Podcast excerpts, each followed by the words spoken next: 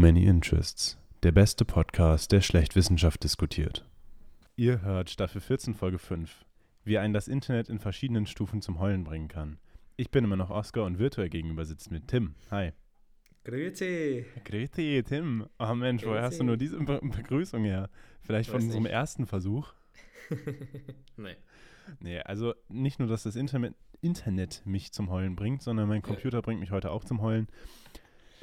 Worüber reden wir allerdings? Das ist, glaube ich, ein bisschen interessanter, als darüber zu reden, wieso ich heul. Ähm, Wer es dem Titel noch nicht entnehmen kann, wir reden über Tor und VPNs.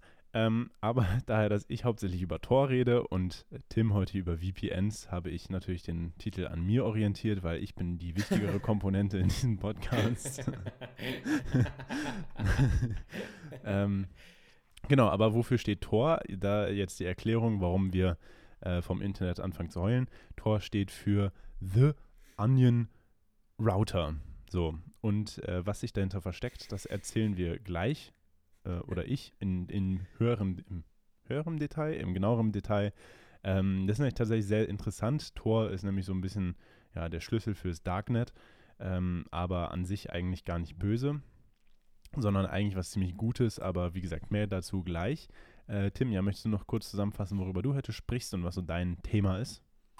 Ja, ich, ich wollte eigentlich die Folge nennen Tor oder Tor und einmal Tor ohne H und einmal Tor mit H. Ich dachte, das wäre lustig, aber ist okay. Ähm, ja, äh, also ich kenne mich mit Tor nicht so gut aus. Ich habe das zwar ein paar Mal verwendet, den Tor-Browser, aber es ist mir also bekannt, wie das funktioniert. Aber mich würden sehr diese ganzen Themen mit den Onion-Links und so interessieren. Also das finde ich durchaus sehr interessant. Äh, was ich heute gerne ein bisschen thematisiert hätte, wäre einmal noch dieses Thema äh, die verschiedenen, sag ich mal, Level des Internets. Du hast ja auch gerade schon gesagt, Darknet. Und ich würde gerne mal darauf raus, okay, was, was gibt es denn für Internets? Inter also nicht Internet, sondern den Plural von Internet. Ich weiß nicht, was der Plural des Internets. Äh, zum Beispiel ist halt Clear Web und dann was ist Darknet, was ist Deep Web, Deep, Deep Net und Deep Web und so. Und natürlich ein bisschen was über VPNs. Da haben wir letzte Folge schon ein bisschen was zu erzählt. Äh, ja, also das wäre so das, was ich gerne erzählen hätte. Aber Dann- du darfst sehr gerne anfangen. Du ich weißt du auch was? diverse Fragen zu dem ganzen Bums. Ja, aber ich glaube, es ist tatsächlich ein bisschen logischer, wenn du anfängst Wenn mit, ja, mit dem Dark Web, was ist das überhaupt, oder DeepNet? Ja, ja. Ähm, ja, also das ist eigentlich eine sehr interessante Thematik. Die habe ich auch das erste Mal im Studium kennengelernt. Da wurde ich so ein bisschen konfrontiert. Da gab es damals so eine, ja, das war so eine Skizze von einem Eisberg. Und wie man ja beim Eisberg weiß, ist so ein kleiner Teil ist über Wasser und der Großteil ist unter Wasser. Und genauso ist es eigentlich beim Internet auch. Da ist es so, es gibt eben ganz oben die Spitze des Eisbergs, ist das, was wir kennen als Internet. Also das nennt man auch das Surface Internet oder das Clear Net oder das Clear Web, wo wir eben äh, quasi über Suchmaschinen zum Beispiel verschiedene Seiten finden können und wir können. Jetzt hat hier mein Audiodriver gewechselt. Ist egal, sag mal was. Hallo, Ja, funktioniert immer noch. Perfekt. super. Und der Zugang funktioniert eben über die ganz normale URL. Wir können uns direkt über unseren Provider, also über unser, ja, über unser Internet quasi verbinden. Und weitestgehend ist das Ganze in Anführungszeichen Zeichen unverschlüsselt. Das heißt nicht, dass es quasi keine Verschlüsselung gibt. Das haben wir ja schon besprochen, wie es verschlüsselt ist. Aber es ist nicht die, die Kommunikation äh, oder der Zugang zum Internet ist nicht verschlüsselt, sondern jeder kann ins Internet reingehen. Und dann gibt es die zweite Stufe quasi, das ist dann so das Deep Net, also das, das tiefe Internet. Das ist auch Zugang über URL, ganz normal, ist aber schon so ein bisschen zugangsbeschränkt, ist teilweise verschlüsselt und kann auch zum Beispiel nicht in Suchmaschinen indexiert sein und zu finden sein. Zum Beispiel äh, das Online-Banking oder das Backend von irgendwelchen Online-Shops, wo man halt nicht einfach so zugreifen kann oder zum Beispiel auch Rechnernetze, ne, die von irgendwelchen Universitäten zum Beispiel, wo man nicht einfach so draufkommt, die aber trotzdem im Internet angebunden sind, die man aber nicht fin findet. Mhm. Es gibt aber, Beispielsweise- man sagen, auch, ja, Also letztendlich quasi private Netzwerke, äh, die dann über einen jeweiligen VPN beispielsweise angesteuert werden können. Die, die, sind, die zählt man dann aber schon als, was war es jetzt? Deep Net. Deep Web. DeepNet. Ja. Ist egal, Deep Web und Deep Net ist dasselbe. Okay. Das heißt auch äh, Hidden Internet zum Beispiel, weil man es halt einfach nicht, also man findet man findet im Standard nicht in, den, in dem normalen Browser. Mhm. Es gibt aber, da bin ich jetzt nicht mehr so ganz up to date, aber es gibt auf jeden Fall auch Deep Net und Deep Web Browser, Mhm. wo man quasi dann sowas, sowas finden kann. Die sind nicht so fancy wie jetzt ein Chrome oder ein Firefox, aber das gibt's. Und als letzte Stufe kommt dann quasi das Darknet.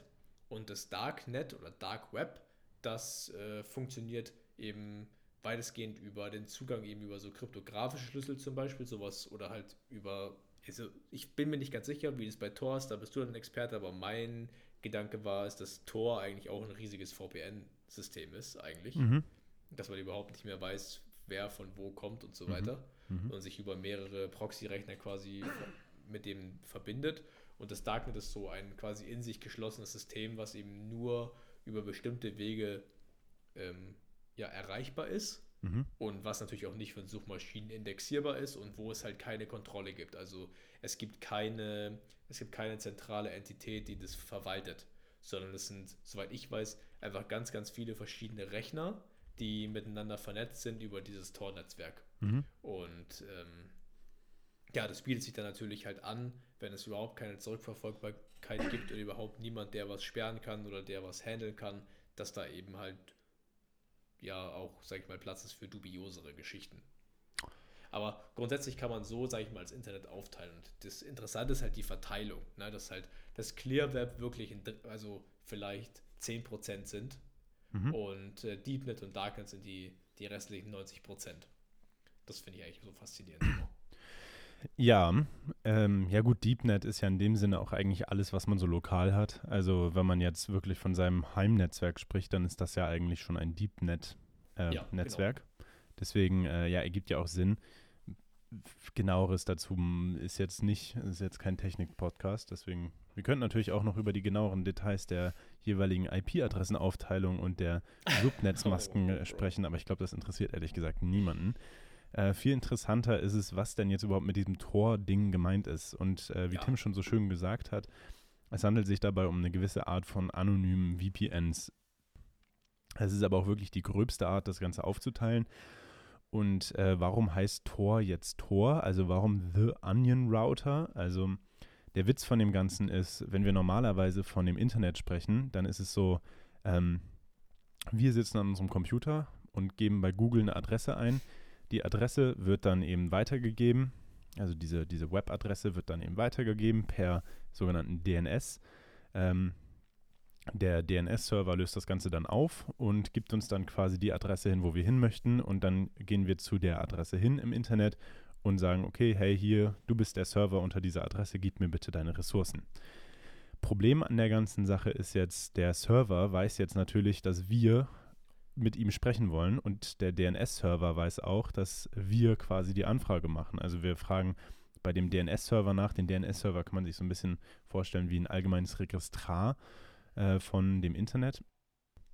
Da gehen wir hin, sagen, okay, hey, ähm, ich habe jetzt hier Google, was ist die Adresse dazu? Und wenn ich die Adresse habe, dann kann ich zum, zum Google-Server hin. Dann sagt er, okay, hier die Google-Adresse ist google.com.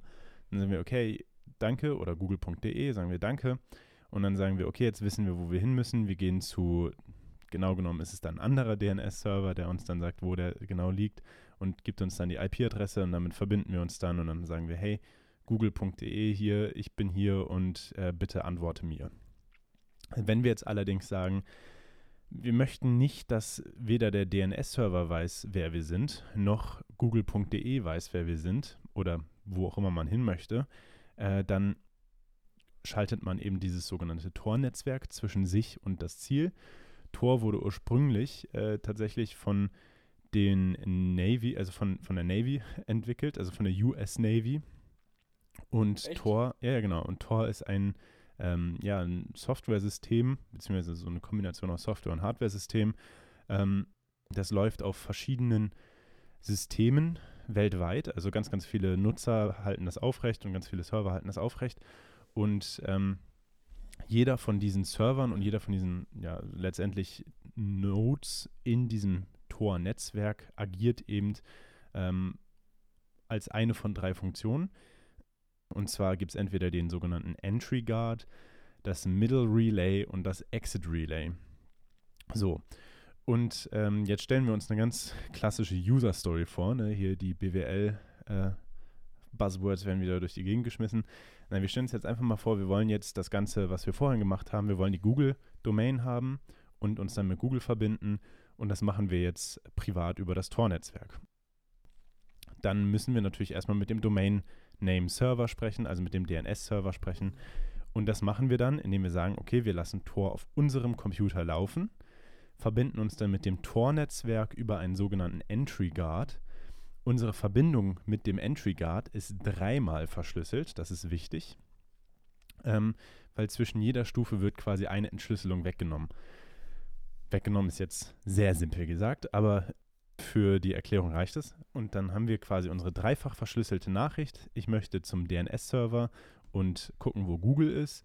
Ähm, das schickt man jetzt an den Entry Guard und ist damit dann im Tor-Netzwerk. Der, der Entry Guard weiß, okay, die Nachricht kommt von uns, aber der hat keine Ahnung, was die Nachricht überhaupt sagt. Der Entry Guard schickt dann nämlich jetzt die Nachricht doppelt verschlüsselt weiter an einen sogenannten Middle Relay. Am Middle Relay, das kann irgendein zufälliges Gerät sein im äh, Tor-Netzwerk, wird dann eben wieder eine Entschlüsselung weggenommen. Und dann haben wir jetzt noch einfach verschlüsseltes, eine einfach verschlüsselte Nachricht.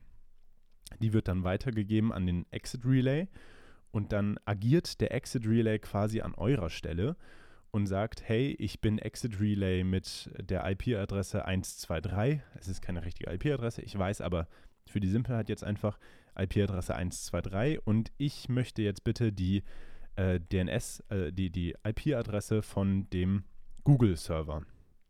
Sagt das dem DNS-Server, der DNS-Server antwortet dem Exit Relay, das ist wichtig, also quasi die Stelle, die dann, äh, wo unsere Nachricht rausgegangen ist. Das geht dann an den Exit Relay zurück. Der Exit Relay agiert jetzt quasi für uns und sagt, okay, hey google.com oder google.de, hier, ich bin der Exit Relay, bitte antworte mir. Dann sagt google.de, hey, hallo, hier, ich habe die Website für dich und übergibt die quasi dem Exit Relay und dann läuft das Ganze nochmal zurück in den genau diesen drei Schritten einfach nur rückwärts. Also quasi vom Exit Relay über den Middle Relay zurück zum Entry Guard und dann zurück zu uns und wir können das Ganze wieder entschlüsseln. Und der Vorteil ist dann, daher, dass der Exit Relay ja quasi für uns gearbeitet hat und keiner von den Schritten dazwischen weiß, ähm, wer wir sind, beziehungsweise es weiß nur der Entry Guard, wer wir sind, weil wir mit dem kommunizieren, aber auch das ist so eine Sache, das ist, der weiß es nicht so richtig, also das ist dann nochmal technischere Spezifikation, aber ähm, das ist eben der Vorteil, es ist nie wirklich erkenntlich, woher es kommt. So, das einzige, der einzige Nachteil ist, die Verbindungen sind nicht privat. Also es ist jetzt nicht so, dass man dort einfach was reinschicken kann ähm, und sich einfach sicher kann, sein kann, okay, das ist alles safe, äh, weil es läuft dann natürlich trotzdem am Ende eine unverschlüsselte Verbindung zwischen dem Exit Relay und dem Ziel. Das ist äh, auch vollkommen die Intention dahinter. Aber ja, was bedeutet das jetzt für die Praxis? Für die Praxis bedeutet das, wir könnten jetzt in einem Krisengebiet unterwegs sein, als Journalist beispielsweise. Dafür ist es auch heutzutage sehr häufig genutzt und können dann eben über den Tor-Browser äh, uns mit Webseiten verbinden und eben auch Sachen ja, veröffentlichen auf anonymen Webseiten, äh, wo man dann nicht nachverfolgen kann, dass es quasi von uns kommt. Und das ist ja vor allem in Krisengebieten, wie man in der Historie schon erkannt hat, relativ gut.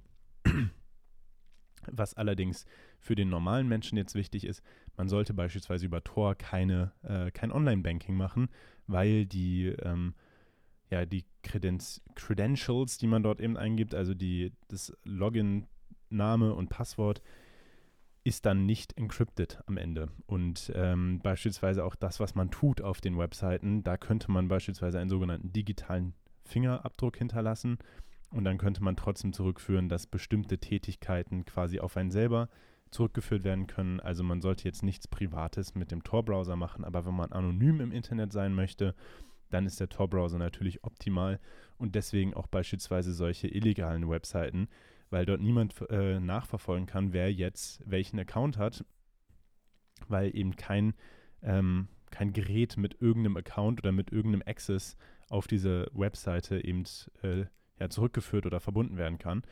und somit diese Seite eben komplett anonym benutzt werden kann. Und das ist ja, ich weiß nicht, ob jemand äh, schon mal die Reportage Silk Road geschaut hat ähm, oder zu Silk Road geschaut hat. Äh, da geht es letztendlich darum, dass eben ein riesiges ja, Drogenhandelsportal über das äh, Darknet ist es, glaube ich. Nee, was war das jetzt? Doch, Darknet war das. Genau, über das Darknet betrieben wurde und äh, das funktioniert eben dadurch, dass man nicht zurückführen kann, welche Tätigkeit auf der Website jetzt von welchem Computer stammt und damit dann halt, ja, weiß, wer was gemacht hat.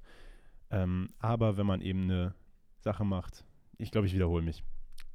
Ich hoffe, man hat es verstanden. Ja, meine Frage ist, wenn, also es ist deswegen nicht verschlüsselt, weil quasi mit jeder Stufe, die die Anfrage weitergeht, eine Verschlüsselung rausfliegt, oder? Das heißt, Ja, es also ist es ist zwei, halt- drei Verschlüsselungen und jeweils, und am Ende ist dann nicht mehr verschlüsselt. Aber, also das heißt, jemand kann sehen, was ich geschickt habe, deswegen halt auch doof mit den Credentials, Mhm. aber niemand weiß, woher es kam. Genau. Es bringt mir im Online-Banking nichts, ist klar, aber Mhm. Theoretisch, wenn ich jetzt eine Nachricht, wenn ich jetzt jemanden erpressen will und ich schicke dem so eine Nachricht, dann kann der das lesen und alle anderen im Internet können es auch lesen, aber niemand weiß, dass es von mir kam, oder? Ja. Rein theoretisch, also so, das ist jetzt mein Verständnis. Wie gesagt, ich habe jetzt auch nicht das, da selber mit programmiert. Ähm, aber Ja. das ist jetzt so mein Verständnis von dem Tor an sich. Es gibt dann wahrscheinlich auch wieder Implementi äh, Implementationen, wo dann eben die Kommunikation, Kommunikation zwischen dem Exit Relay und der, äh, dem Ziel verschlüsselt ist, aber trotzdem das, was am Exit Relay ankommt, muss entschlüsselt sein. Und äh, ja, deswegen ist die Verschlüsselung im Tor-Netzwerk ist äh, sicher. Also quasi die ganzen Daten, die im Tor-Netzwerk selber laufen, sind sicher, aber das, was vom Exit Relay dann eben zum Ziel läuft und hin und zurück, das ist dann eben nicht mehr verschlüsselt von Tor zumindest. Also wenn das dann extern verschlüsselt ist, ist es natürlich nochmal was anderes, aber ähm, ja. Und das Und- Schöne ist auch die gesamte Tor-Route, also die äh, jeweiligen Nodes in diesem Netzwerk, in diesen drei Schritten, die ändern sich alle zehn Minuten. Aha. Mhm. Und warum heißt es jetzt das Zwiebelprojekt? Das Zwiebel, weil das quasi ähm, in jeder Schicht, mit jedem Schritt eine Schicht äh, wegnimmt. Quasi wie bei den Schalen von einer Zwiebel. Mhm. Weil ich, soweit ich mich erinnere, sind ja auch die Links sind ja auch .onion, also nicht .de und .com, sondern .onion. Kann ich aber trotzdem zum Beispiel google.com aufrufen? Ja, ja. Absolut. Ah. Also, ähm, ja, ich habe auch den Tor-Browser schon mal benutzt zum Testen. So, also ist jetzt nichts. Du kannst ganz normal auf irgendwelche Webseiten über den Tor-Browser. Es ist nicht unmöglich. Es dauert halt nur länger. Ja, weil halt Logischerweise. so viele Eier genau. quasi so viel rumgeht. Und wa aber was sind dann genau diese Onion oder was, was kann ich mit den Onion-Links machen? Warum, wofür sind die? Boah, gute Frage. Das sind wahrscheinlich dann Links, die nur in dem Netzwerk existieren. Ich weiß es nicht. Das habe ich tatsächlich noch nicht. Ähm, Ja, ich, ich habe, also was ich nur wusste, ich habe es nämlich auch mal ein bisschen quer gegoogelt quasi, Mhm. Dass äh, quasi eine Onion-Adresse nicht so ist wie, also ich kann ja zum Beispiel jetzt äh, mir theoretisch eine Domain ausdenken, wie ich will, ja, solange die jemand hostet, kann ich ja auch meine Oma isst gerne Tomatensoße.com machen. mhm. Aber bei Onion ist es anscheinend so, dass eine Onion-Adresse immer aus 56 Buchstaben und Ziffern äh, gebastelt wird und dann am Ende .onion. Mhm. Und dann nutzt man die Onion-Authentifizierung quasi, Mhm. Ähm, die aber irgendwie ein bisschen anders funktioniert als die normale URL.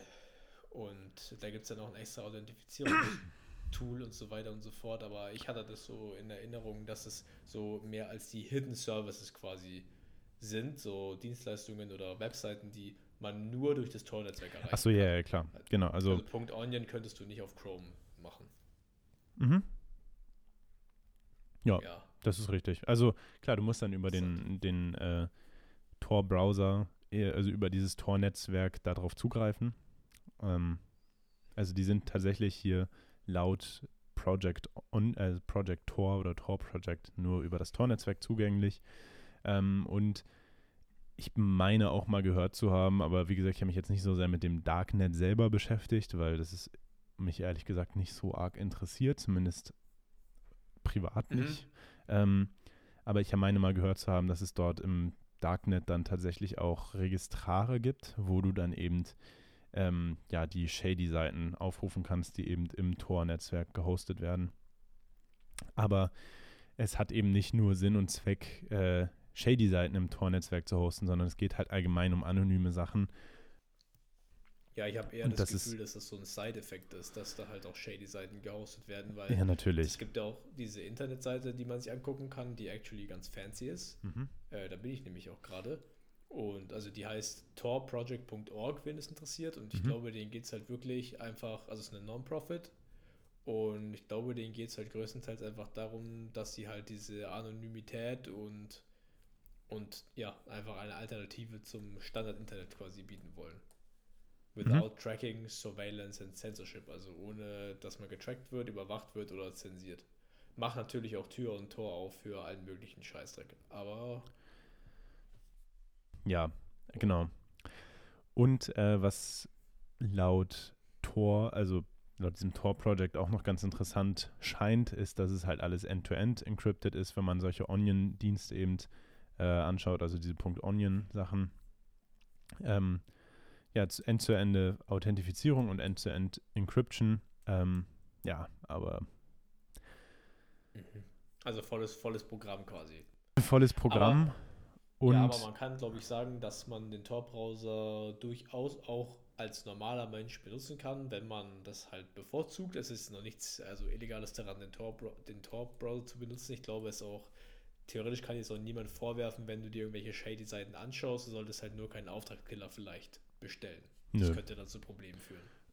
Nö, also um ehrlich zu sein, ich bin auch gerade selber im Tor-Browser unterwegs, weil ich bin auf dem torproject.org und da kommt bei mir in meinem Browser so ein schönes ähm, Anzeigeding und da kann ich sagen, in Tor öffnen direkt. Und äh, ja, in meinem Browser beispielsweise ist Tor direkt implementiert. Das heißt, ich muss dann einfach nur klicken, bitte Tor Project benutzen. Ähm, und wie gesagt, es dauert dann halt einfach länger. Also die, Kom äh, die Verbindungen brauchen länger. Es ist alles anonym, die können dich nicht tracken, das ist auch ein Vorteil. Also wenn man jetzt irgendwelche Flüge beispielsweise auschecken möchte, rein theoretisch, könnte man sagen, okay, ich möchte jetzt, Wow, gleich kommen die schwarzen Helikopter, wenn du Flüge auschecken willst. nein, ich meine jetzt von, wenn man irgendwo hinfliegen möchte in Urlaub und man möchte nicht Cross-Site-Tracking haben, dass man am Ende mehr zahlt, so. weil man zweimal auf der gleichen Webseite ist, ist ja tatsächlich der Fall, dass sowas gibt.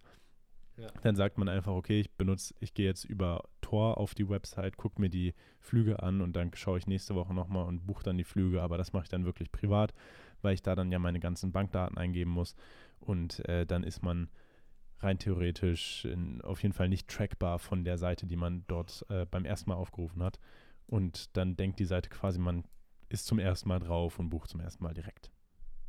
Mhm. Also direkt ein Live-Tipp gehört. Nutzt Tor, um Flüge zu buchen. Nein, nicht Flüge zu buchen, ne? wichtig. Nicht Ja. Flüge buchen. Da gibt es wahrscheinlich dann auch wieder Möglichkeiten, wie das implementiert wird, dass es alles privat und sonst was ist und anonym. Aber ähm, Zum ja, Recherchieren quasi. zum Recherchieren, ja. Ja, sehr interessant. Also durchaus interessant. Ja, und ich bin auch gespannt, was du mir jetzt zu erzählen hast, weil VPNs sind für mich auch ein sehr interessantes Konzept. Ist, ist ein sehr interessantes Konzept. Ich äh, würde jetzt, glaube ich, nicht nochmal die kompletten Basics erklären, weil die habe ich ja eigentlich letztes Mal schon erklärt. Aber ich kann es vielleicht nochmal kurz wiederholen. Also der Sinn von VPN heißt, der VPN heißt ja grundsätzlich erstmal äh, Virtual Private Network. Ne? Gibt es äh, sehr viele Anbieter. Das wird auch äh, sehr, also mit fortschreitender Zeit immer populärer, dass jeder gefühlt ein VPN hat. Und ich glaube, teilweise haben ja sogar schon die Browser, also Opera hat ja schon äh, integrierten VPN. Und du benutzt auch, auch irgendwie so ein fancy Ding, oder? Was auch schon integriertes VPN hat? Ja, wie gesagt, integriert VPN und Tor und wenn ich möchte, beides.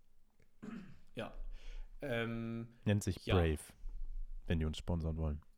der, der Browser? Ja, Brave. Brave. Wie mutig auf Englisch. Ja, ja, ich habe. Hat auch einen. Adblocker und einen Tracker-Blocker und alles und sowieso macht Spaß. Krass. Und ein, ein VPN ist quasi ein Dienst, der einem, sag ich mal, eine sichere und verschlüsselte Online-Verbindung herstellt.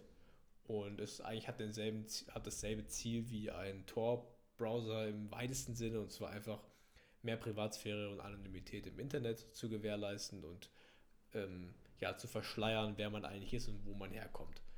Und ich glaube, die meisten verwenden es dafür, um, sag ich mal, Geoblocker zu umgehen, dass man quasi sagen kann, also ich fange vielleicht mal vorne an, man hat wieder ein Ziel und einen Start. Und wenn ich jetzt zu Hause bin und ich bin über VPN verbunden, dann verbinde ich mich eben nicht direkt mit meinem Zielserver, wo ich hin möchte, zum Beispiel auf Netflix, sondern ich verbinde mich über x äh, andere Server quasi von Server zu Server und kann quasi dann auch von einem US-amerikanischen Server mich auf Netflix verbinden. Netflix denkt dann, dass ich ein US-amerikanischer Nutzer bin und dann bekomme ich die Serien angezeigt, die ich in den USA schauen kann und nicht die, die ich hier in Europa schauen kann. So, das ist so im weitesten Sinne quasi, wie das funktioniert. Natürlich wird es auch von, von Firmen zum Beispiel verwendet. Die meisten, die bei Unternehmen arbeiten, werden auch VPNs kennen, dass man sich eben auf die Server verbinden kann von dem Unternehmen oder dass man gewisse Dienste eben aufrufen kann, einfach um zu verhindern oder um einen Tunnel quasi zu schaffen, dass nur Leute, von denen man möchte, dass sie es können, sich auch auf die eigenen Dienste quasi verbinden. Und so. äh, was man da vielleicht noch kurz zusagen kann, wenn man jetzt noch an Tor denkt im Hintergrund, ähm, der Unterschied zu Tor in dem Fall ist, äh, man macht es bei einem VPN statisch und man macht es mit einem gezielten Ziel. Also der Server, dem, mit dem man sich verbindet, der ist äh, ja klar definiert und man erstellt quasi mit diesem Server eine private, verschlüsselte Verbindung meistens auch. Also wenn man einen guten VPN benutzt, man kann natürlich auch eine unverschlüsselte Verbindung herstellen. Ähm, aber man verbindet sich quasi direkt und mit einem bestimmten Ziel und von dort aus geht dann auch das der Traffic, also der, ähm, die Verbindung zu dem jeweiligen anderen Server, zu dem man sich verbinden möchte. Und beim Tor-Netzwerk ist es eben zufällig, das Tor-Netzwerk ist in sich verschlüsselt, die ganzen Schritte, die durch das Tor-Netzwerk durchgehen, sind verschlüsselt. Und der, äh, die Verbindungsschritte werden auch, wie gesagt, alle zehn Minuten geändert. Und ähm, es kommuniziert am Ende auch der Server quasi für einen, also diese, diese Exit-Node, äh, also Exit-Relay. Und ähm, ja, aber man weiß selber nicht, wo es sich dann hin verbindet und es ist immer zufällig und äh, man kann nicht vorhersehen, dass man sich jetzt quasi von einem bestimmten Server mit einer Adresse verbindet. Ja. Genau. Also das, was du gerade gesagt hast, war eigentlich schon sehr treffend. Also wenn man sich jetzt vorstellt, man hat Punkt A und Punkt B, wie du gerade gesagt hast, und beim VPN wird quasi dazwischen jeweils ein VPN-Client geschalten, also zwischen das Internet und dein und deine Punkt A und Punkt B. Und was man verwendet, ist ein Tunneling-Protokoll, also ein Tunnelprotokoll. Man erschafft einen Tunnel, der diesmal, um die Analogie wieder aufzugreifen, nicht aus Glas ist, sondern halt aus Beton. Mhm. Und ähm, die Daten sind entsprechend durch dieses Protokoll verschlüsselt und nur das andere VPN-Gerät kann das wieder entschlüsseln. Und das sorgt eben dafür, dass einmal die Daten verschlüsselt sind, aber auch die IP-Adresse von Punkt A und Punkt B verschlüsselt sind. Und ähm, deswegen zum Beispiel, wenn das VPN-Gerät kann halt auch vorgaukeln, wenn es auf einem Server ist, der sich irgendwo befindet, wo die IP-Adresse darauf schließen lässt, dass man sich in Land X befindet, kann man eben auch vorgaukeln, dass man aus einem anderen Land kommt zum Beispiel. Und VPN verhindert quasi, dass jemand in diesen Tunnel reinschauen kann und sich Zugang zu, zu den Daten verschaffen kann und auch eben, dass nicht zurückverfolgt werden kann, woher das jetzt kommt und auch wo es hingeht. So. Und ähm, ja, im, im, eigentlich ist es eine relativ smoothe Geschichte, dass man das eigentlich gar nicht merkt, wenn man mit VPN verbunden ist, es sei denn, man hat halt irgendwie einen schlechten Anbieter, sag ich mal, der äh, sehr langsam ist, dann gibt es schon Leistungsprobleme, aber sonst ist das echt eine Sache, die man eigentlich nicht merkt, wenn man, wenn man einen guten Provider hat. Ähm, es gibt natürlich auch mal Situationen, wo quasi ein VPN, wo eine Verbindung nicht möglich ist oder wenn die VPN-Verbindung zum Beispiel unterbrochen wird. Und dann könnte es ja sein, dass wenn die Verbindung unterbrochen wird, dass die Daten dann an irgendeinem Punkt hängen bleiben oder dass äh, dann die Verbindung offengelegt wird. Aber es gibt bei VPNs immer Kill-Switches, also das sind quasi so wie Totmannschalter, dass wenn die Verbindung unterbrochen wird oder wenn, wenn irgendein Problem auftritt, dass dann eben der VPN-Client versucht, diese IP-Adressaufenlegung, sage ich mal, zu vermeiden. Das ist so das oberste Gut, dass die Daten nicht, ähm, nicht offengelegt werden. Und da gibt es eigentlich auch zwei Geschichten. Einmal so einen aktiven Kill-Switch. Das ist so, dass die Geräte können sich mit unsicheren Netzwerken verbinden, während das Gerät mit VPN quasi verbunden ist. Also das, äh, die können, also die können sich nicht verbinden Ja, das heißt, ein, ein Gerät kann sich nicht mit einem unsicheren Netzwerk verbinden, so, solange es mit dem VPN verbunden ist. Ähm, und es gibt passiv, passive Kill-Switches und die sind ein bisschen sicherer. Das ist so, dass quasi sich Geräte nicht mit nicht-VPN-Verbindungen verbinden können. Das heißt, du kannst dich nur mit Geräten verbinden, die auch ein VPN aktiviert haben. Und bei Active Kill Switches kannst du dich auch mit Geräten verbinden, die quasi kein VPN haben, aber die halt unsicher sind. Also kein Zertifikat haben zum Beispiel. Aber passive Kill Switches sind halt, also die limitieren dich halt extrem in dem, was du aufrufen kannst. Ergibt Sinn.